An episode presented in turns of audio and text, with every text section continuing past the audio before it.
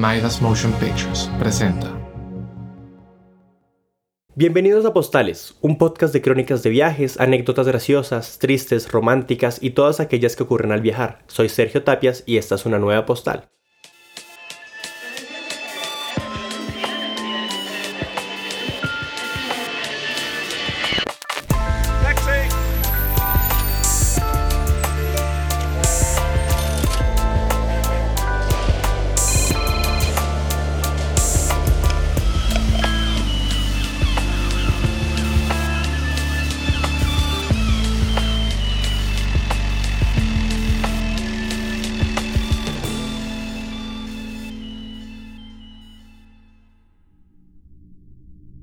A comienzos del 2020 se desató una pandemia alrededor del mundo. El COVID-19, nombre con el cual se conoce, ha afectado la vida de personas como usted o como yo. A pesar del distanciamiento social, Postales se ha tomado la tarea de acercar estas historias y presentarlas en este episodio. En esta oportunidad continuaremos narrando las historias de Nicolás, Gloria, Luis Manuel y conoceremos la historia de Evelyn. Nicolás, 36 años, argentino, atrapado en Ecuador. Hola, ¿cómo están? Bueno, mi nombre es Nicolás, soy de Argentina. Les había contado la última vez eh, mi situación con respecto al coronavirus y al tema de los viajes y las fronteras. El mismo día que yo les conté por última vez lo que, lo que estaba pasando fue que me habían cancelado un vuelo por parte de Copa Airlines. Esto fue el 18 de marzo eh, y a partir de ahí, bueno, eh, estaba todo cerrado, todo lo que es las fronteras. Entonces decidí buscar en internet eh, algún grupo eh, de, argentinos que estén en la misma situación que yo y bueno, pude dar con un grupo de, varados, argentinos varados en Ecuador por Facebook y eso me llevó a un grupo de WhatsApp. Bueno, luego me di cuenta que había, mm, se habían organizado por Instagram y por Facebook con distintos países, argentinos varados en Francia, argentinos varados en Italia y así por todo el mundo. En el grupo había varios argentinos en la misma situación de Nicolás e incluso habían funcionarios del consulado en Guayaquil. Eh, hubo una persona que se puso a cargo de, gestionar las negociaciones, digamos, entre comillas, el pedido de, ayuda a la embajada y que nos traía información todo el tiempo. Cuando Ecuador empezó a hacer noticia en todos lados, en todo el mundo, que la empezaron a llamar la Italia de Latinoamérica o la Wuhan de Latinoamérica, porque había muchos cadáveres, eh, según las noticias en, el, en, Guayaquil, ¿no? en el piso, que el sistema de salud estaba colapsado.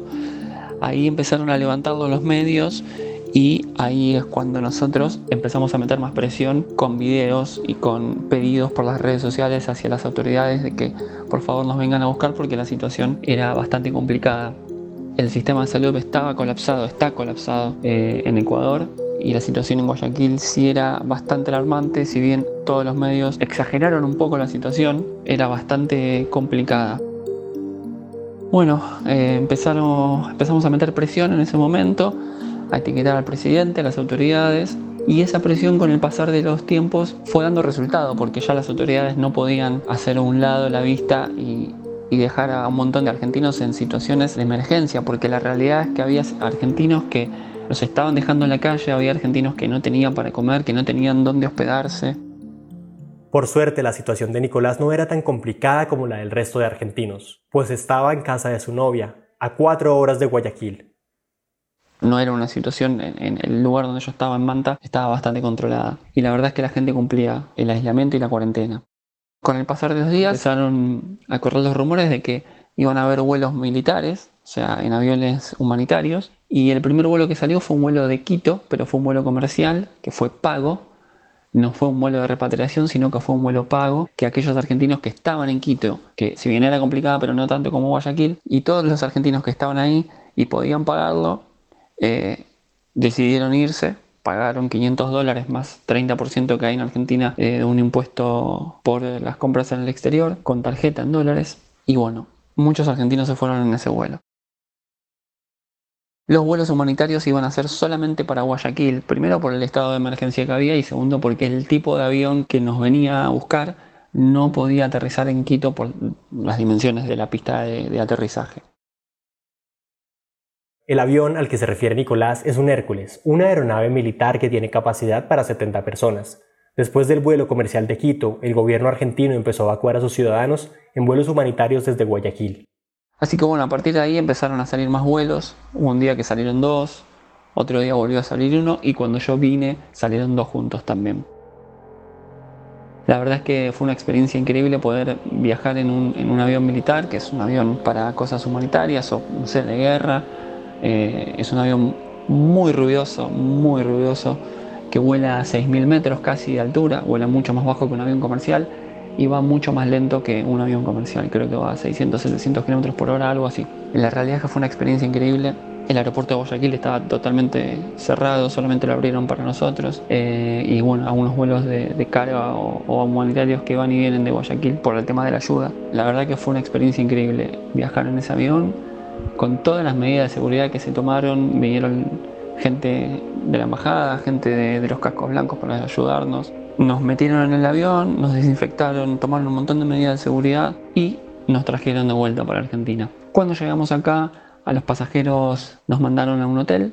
Yo mismo ahora estoy en un hotel haciendo la cuarentena obligatoria. Creo que por un lapso no mayor a 14 días nos van a tener acá eh, en aislamiento. Y tengo entendido que nos van a hacer un hisopado para descartar cualquier sospecha de caso de coronavirus. ¿no? En mi caso, yo cuando me fui de Argentina dejé el departamento donde estaba alquilando y tendría que volver con mis padres, que son considerados un grupo de riesgo por tener 70 años. Me parece que está muy buena esta acción que está a cargo del gobierno de la ciudad de Buenos Aires, de los que viven en capital nada más, para poder controlar el virus. Así que acá estoy en el hotel mandándoles este audio. Espero que les sirva mi experiencia y bueno, espero que todo lo que aún siguen varados puedan volver. Nicolás deberá quedarse en el hotel hasta mediados de mayo del 2020. Gloria, 23 años, italiana. Abarrotada por miles de extranjeros que entran y salen de ella cada día, Bangkok es una ciudad mundialmente conocida por ser el punto de partida para un paradisíaco viaje o para nuevas oportunidades en esta región en crecimiento. En esta ciudad atravesada por canales oscuros, templos dorados y noches de neón, Gloria, una estudiante de intercambio, no esperaba vivir esta historia. Como ya decía la última vez, en marzo estábamos yo y algunos amigos de la universidad en Bangkok y estábamos en una situación de incertidumbre. Eh, de repente un día recibí un artículo de un periódico que decía que en Tailandia se preparaba a implementar medidas de seguridad más fuertes para luchar contra la propagación del coronavirus. Y estas medidas podían ser fuertes, como un lockdown total con militares en la calle. Y eso había podido ser muy incómodo para los que, como nosotros, no están acostumbrados a vivir en Tailandia y además con restricciones, especialmente porque ninguno de nosotros hablaba tailandés y eso había podido complicar aún más nuestra vida en Bangkok, que ya era muy complicada para el coronavirus. Por eso yo y una chica de, otra chica italiana decidimos de comprar un boleto de vuelo e intentar de regresar a Italia. Como ya había dicho la última vez, intentar de regresar a Italia para mí era algo muy complicado para muchas razones. Por ejemplo, eh, descubrimos que buscar un vuelo que iba en Italia era como una mission impossible. En los buscadores web de vuelos aparecían varias opciones, pero al momento de concretar la compra se cancelaba la transacción. Finalmente, Gloria y su amiga se pusieron en contacto con su embajada, quienes les sugirieron comprar un vuelo a Alemania o a Suiza, y desde allí serían llevadas a Roma en una misión humanitaria. Gloria y su amiga consiguieron a último momento vuelos a Zurich, Suiza, pero las dificultades de la pandemia hicieron que fueran dos itinerarios distintos. Nuestro vuelo salía el 31 de marzo de Bangkok y la embajada nos dijo de que no podíamos estar tan tranquilas porque la, la, aerolínea Thai Airways estaba cancelando todos los vuelos desde el 1 de abril y muchos de los que salían antes. Y nosotros salíamos el 31 de marzo, entonces el día antes. Eso es lo que pasó a mi compañera de piso que había comprado un vuelo para el 1 de abril, fue cancelado completamente y ella hubo que comprar un, un nuevo vuelo y gastó una cantidad de dinero impresionante porque esos vuelos eran mucho, mucho, mucho más caros de lo que cuestan en situaciones normales. Entonces vivimos como una semana con mucha, mucha ansiedad, pero afortunadamente el día de nuestro vuelo llegó y nos dijeron que sí, el vuelo iba a salir y que era uno de los últimos dos que salían del aeropuerto de Bangkok. Por eso éramos súper, súper, súper afortunadas. En el avión había un montón de gente y cuando llegamos a nuestro destino, el aeropuerto de Zurich, nos dijeron que podíamos salir solo en grupo de cinco personas por vez y en el avión estaban como 300 personas. Por eso tomamos mucho, mucho tiempo para salir del avión, eh, porque yo y mi amiga también éramos sentadas como en las últimas filas. En el aeropuerto suizo nos dimos cuenta que la situación en Europa era mucho, mucho más diferente que la de Tailandia, porque por ejemplo allá nosotros seguíamos pudiendo salir para ordenar comida para llevar, pero en Suiza solo los supermercados seguían abiertos mientras toda, toda, todas las tiendas estaban completamente cerradas, no había nada abierto. Yo y mi amiga pasamos una noche en un hotel cerca del aeropuerto y el día siguiente teníamos que tomar nuestro vuelo para Roma. Esta vez el avión era casi vacío y como que éramos tan poquitos nos pusieron una persona en cada fila. Eh, cuando llegamos yo y mi amiga nos separamos porque ella era de Roma y yo soy originaria del sur de Italia y en un pueblito muy muy chiquito, lejos de todo. Completamente perdido en cualquier mapa, Paravita es un pequeño pueblo en cuyas calles de color ocre vive la familia de Gloria. Para llegar allí, Gloria debía tomar dos trenes. Llegar a Italia fue un shock. La situación era mucho más diferente que en Tailandia porque, como muchas personas ya saben, la Italia fue uno de los países donde el coronavirus llegó más fuerte. Entonces la situación era más diferente que en Suiza y en Tailandia. Eh, aquí en Italia sigue la regla que solo puede salir para necesidad de vida o de muerte y con una, la llaman autocertificación, que dice la razón por qué estás saliendo de tu casa.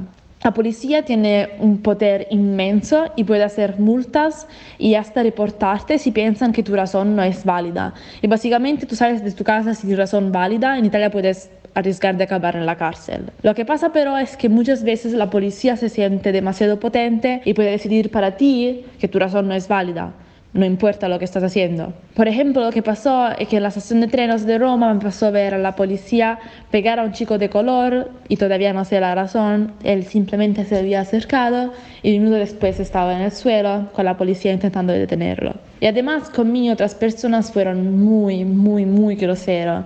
No me pegaron y por eso imagino que no deberían lamentarme, pero casi me hicieron perder el único tren para el sur porque insistían que mis documentos, mi autocertificación no estaba llenada bien. Pero su certificación estaba bien diligenciada y el percance con la policía podía hacer que perdiera el último tren al sur. A los agentes no les importaba que estuviera recién llegada al país y tras discutir un largo rato la dejaron subir al tren. Una vez que tomé mi asiento, pero empecé lentamente a sentirme como muy extraña, como si estaba más y más enferma. Pero en ese momento no le di mucho caso, eh, porque me pensaba que solo era como estrés y mm, para el viaje muy largo y pesado que ya había tenido y para el estrés de la policía y todo eso. Cuando llegué a mi pueblito no podía estar con mis padres porque tenía que hacer dos semanas de aislamiento y por eso me fui en la casa de una tía. Ella vive en otro lugar y por eso me podía quedar allá para hacer mi cuarentena de dos semanas. Cuando llegué en esa casa descubrí que sí estaba enferma y que tenía la temperatura muy muy elevada. Y me quedé muy espantada. Y contacté a mi doctora, pero me dijo que el gobierno de mi región no tenía dinero bastante para hacer tampones o como para ver si tienes el coronavirus y que por eso ella no podía hacer mucho, solo decirme de tomar aspirinas y de decirle si tenías otros síntomas típicos del COVID como tos seca y según ella podía ser el shock térmico que podía haber recibido en el pasaje de Tailandia a Italia donde la temperatura era mucho más fría.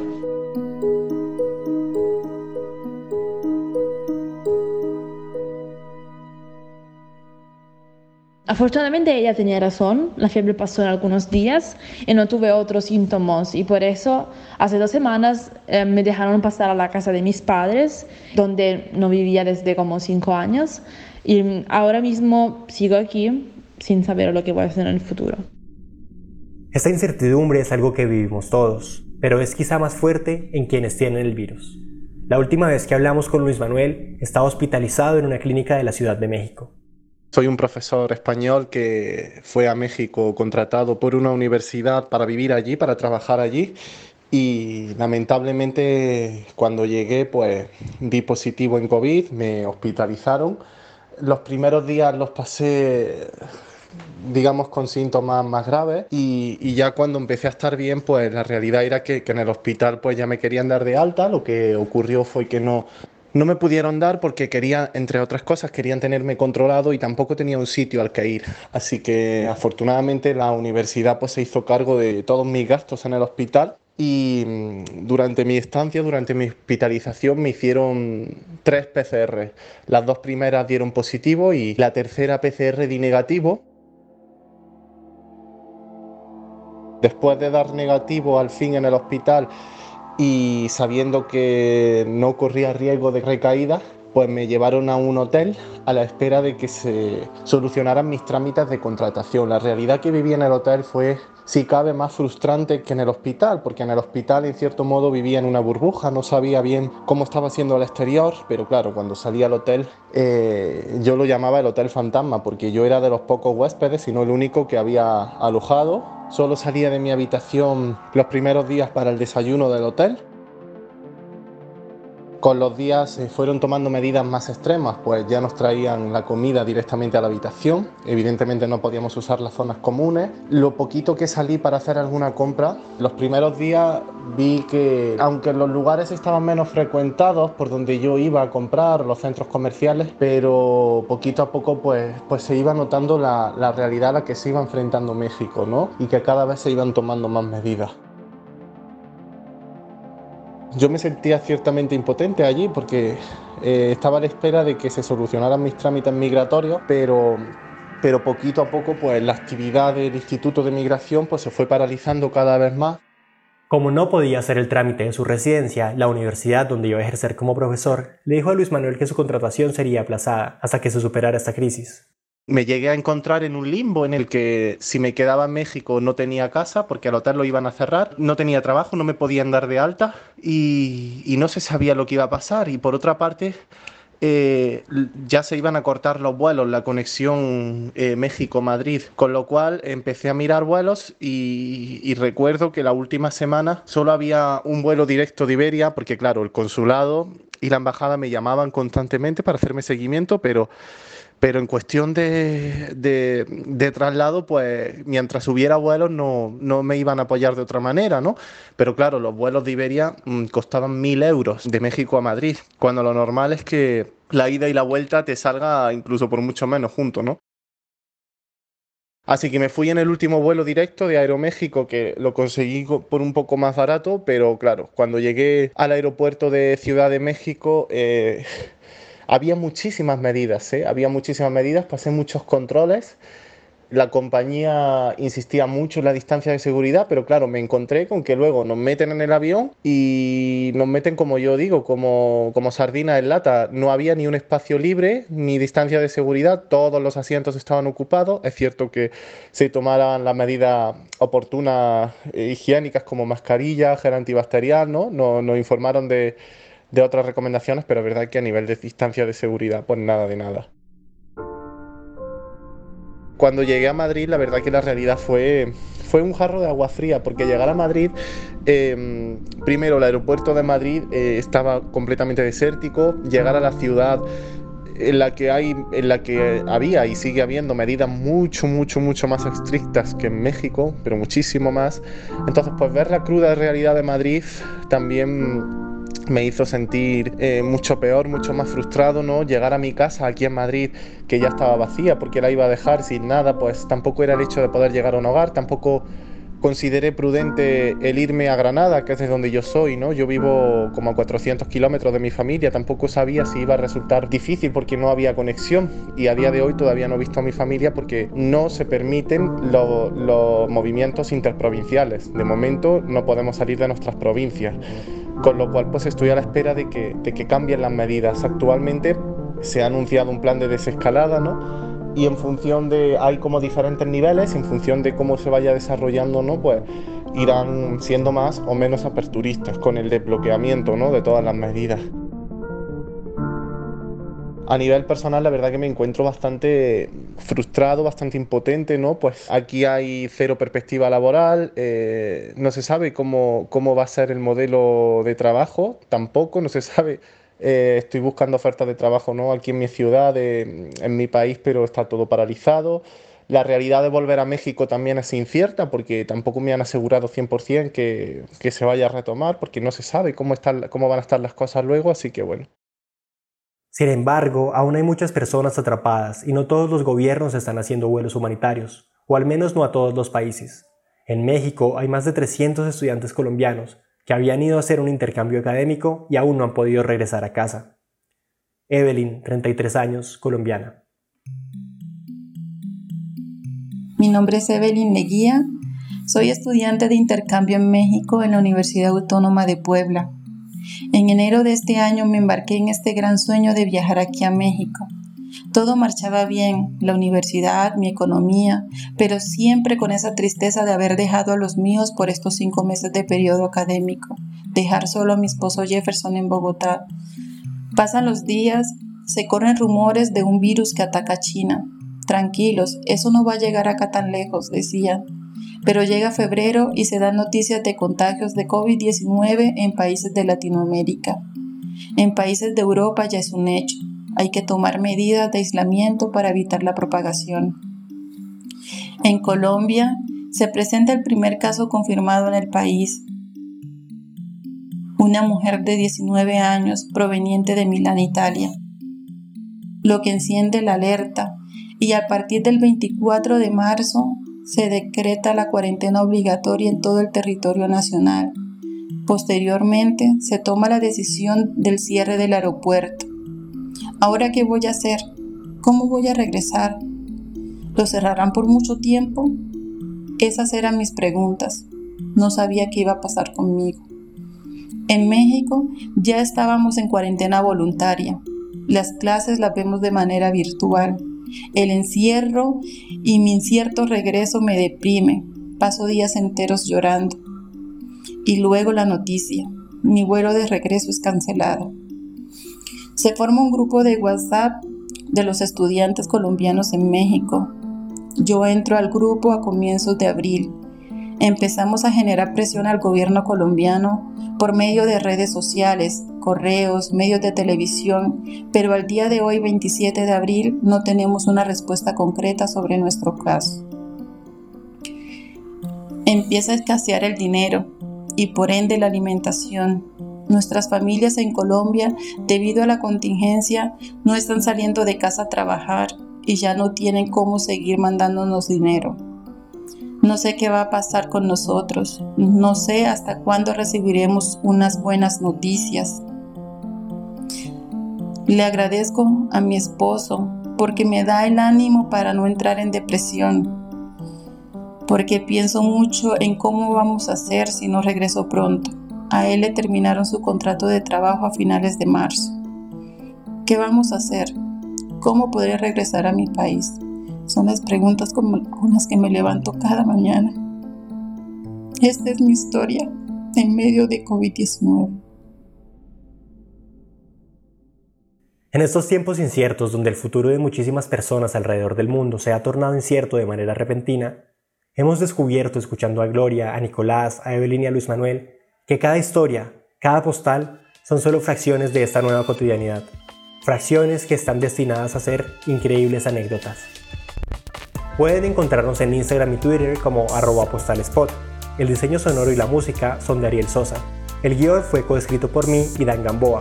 El resto del equipo de postales está formado por Daniel Arango, Ketrin Zuchowski, Juan Camilo Zapata y Arturo Ladino. Soy Sergio Tapias y hasta la próxima postal.